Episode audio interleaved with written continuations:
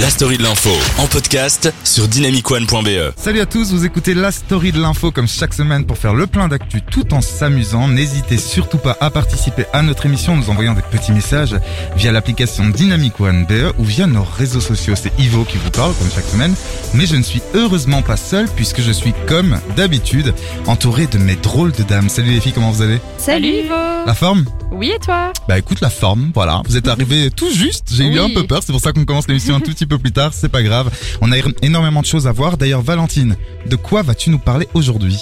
Alors, je vais vous parler d'un nouveau film qui vient de sortir. Ouais. Et euh, des infos insolites. Super, ça a l'air très bien tout ça. Laura? Alors moi j'ai quelques news people pour vous, hein, des trucs croustillants comme d'habitude et puis euh, des bonnes nouvelles pour bien finir euh, cette émission. J'adore les bonnes nouvelles. Il y aura également En- euh, Anaïs qui va nous rejoindre dans quelques instants. Euh, et comme chaque semaine, vous le savez, on aura aussi des débats passionnants. On va parler entre autres de la famille royale belge aujourd'hui, mais euh, également de Nicolas Hulot. Il y aura également le blind test, hein, ce jeu que tout le monde adore, le Kikadi quoi, l'autre jeu de l'actu, donc que tout le monde adore aussi, et bien sûr le son nouvelle génération, mais sans plus attendre. On passe tout de suite au tour de l'actu. Et on commence avec un point sur les nouvelles restrictions sanitaires en Belgique avec Laura. On vous en a déjà parlé, la situation sanitaire s'aggrave un peu partout en Europe et la Belgique n'est pas une exception. Non.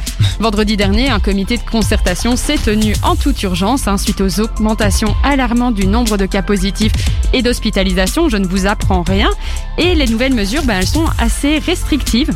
Mais elles sauveront, elles sauveront pardon, peut-être nos fêtes de Noël, enfin j'espère. J'espère aussi. petit récapitulatif de ces euh, restrictions. Alors depuis le 26 novembre, les réunions privées à l'intérieur sont interdites, hein, sauf pour les mariages et les funérailles. Pour ceci, le Covid Safety Ticket et le masque seront obligatoires des 50 personnes et des 100 personnes si l'événement se déroule à l'extérieur, mais cette règle ne s'applique pas évidemment pour les réunions privées à domicile. Concernant l'ORECA, le CST et le masque seront d'application. Les personnes doivent être assises euh, à table et le nombre maximum par table est de 6 personnes. Les heures d'ouverture sont limitées entre 5 heures du matin et 23 heures. Ça vaut aussi pour les magasins de nuit. Et euh, malheureusement pour nous, nous qui sortons les jeunes, mais Oui. toi aussi tu es jeune. Yvan. Ouais, 31 ans, je suis encore jeune. ouais. Les boîtes de nuit vont déjà devoir refermer leurs portes. Les événements publics, quant à eux, en extérieur sont maintenus, mais à nouveau, Covid Safety Ticket et masque obligatoire s'il y a plus de 100 personnes. Et télé obligatoire, euh, télétravail pardon, obligatoire également pour tout le monde.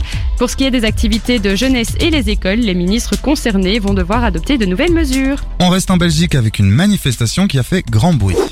Entre 5000 et 8000 personnes étaient présentes dimanche après-midi à Bruxelles à la manifestation contre les violences, je ne sais pas si vous l'avez vu, Oui. faite aux femmes. Depuis 2017, chaque année à la fin novembre, une telle manifestation nationale est organisée pour, je cite, faire bouger les lignes et pousser les pouvoirs publics à assumer enfin pleinement leurs responsabilités dans la lutte contre les violences à l'égard du sexe féminin.